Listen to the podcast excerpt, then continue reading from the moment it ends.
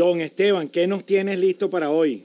Mira, vale, vamos a conversar hoy, vamos a comentar algunas noticias interesantes que están pasando en este trasfondo de la pandemia, ¿no?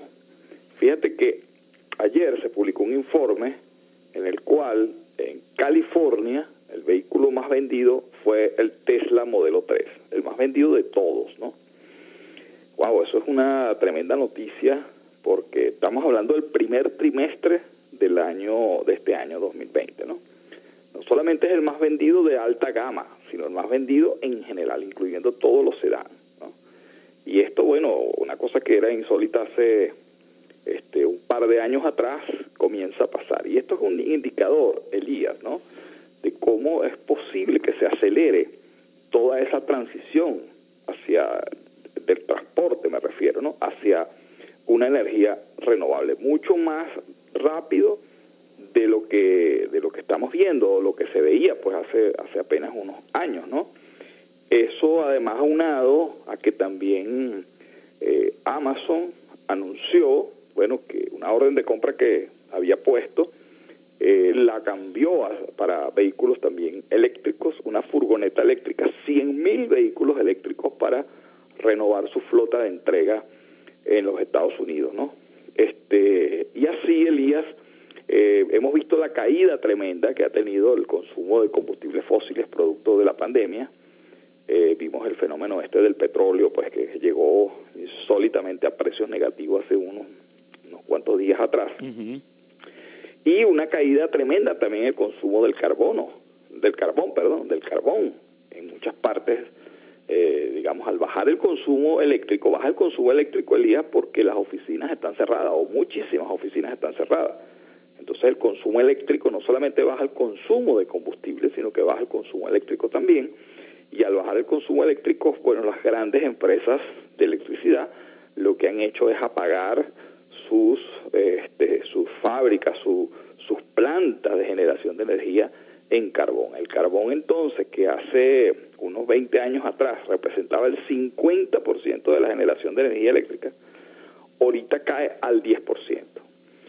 Todas estas cosas, Elías, bueno, son buenas noticias porque empieza a configurarse todo un panorama muy positivo para las energías limpias, esto aunado a la presión que, que, que ya existe, pero que va a incrementarse de los ciudadanos por pedir una mayor responsabilidad, más políticas públicas apuntando a este a las energías limpias, ¿no? Entonces, oye, esto me parece que vale la pena eh, este, comentarlo porque es como se viene configurando un futuro positivo para todos, ¿no? Oye, Esteban, qué, qué cambio tan sorprendente, 100 mil, cuando Amazon decide hacer esa compra, esa adquisición, dinamiza de una manera importante a un sector, a una tendencia, a una corriente de la economía.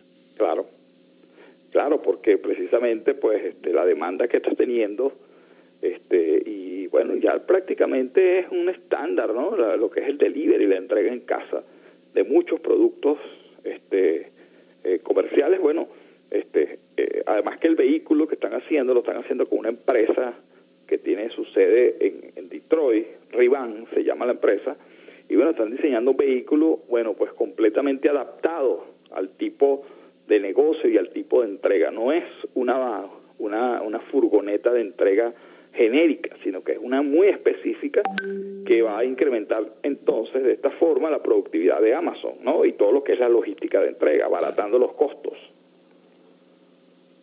Claro, claro que sí. Esteban, qué bien, estimulante conversar contigo cada lunes. Quisiéramos eh, pedirte, Esteban, indagar sobre un tema, conversar sobre un tema. El, el sábado 20 de junio es el encuentro de juntas de condominio que se va a llamar Condominios Verdes en tiempos de pandemia y vamos a tener invitados y personas que nos van a hablar de por qué convertir un condominio en verde, cómo un condominio construido hace 40, hace 30, hace 50 años puede irse convirtiendo progresivamente en un condominio verde y vamos a hablar también de las tendencias en el mundo y cómo son los nuevos modelos constructivos y las nuevas regulaciones. ¿Qué te parece si le damos una mirada a ese futuro?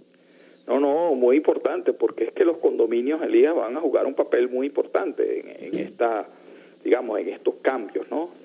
El mundo. Por cierto, por ejemplo, fíjate, hay una hay una una eh, una petición muy importante para que los condominios en todo el mundo, estamos hablando, pues permitan que se instalen en las en, en los eh, en el estacionamiento, en los estacionamientos eh, este de carga de la energía limpia, por ejemplo. Eso puede ser un tema muy interesante porque precisamente cuando alguien compra un vehículo eléctrico, y esto esperamos que crezca muchísimo, pues tener la posibilidad de cargar, eh, digamos, en el caso de los que tienen eh, un garaje porque viven en una casa, bueno, lo pueden hacer la instalación, pero la instalación de sistemas de carga en oye, puede ser un tema muy interesante, tal vez en Venezuela ahorita se vea como una cosa loca donde no hay gasolina o tenemos todo este tema, pero es un tema muy interesante porque es como los condominios se pueden conectar con las tendencias, ¿no? Claro, claro que sí.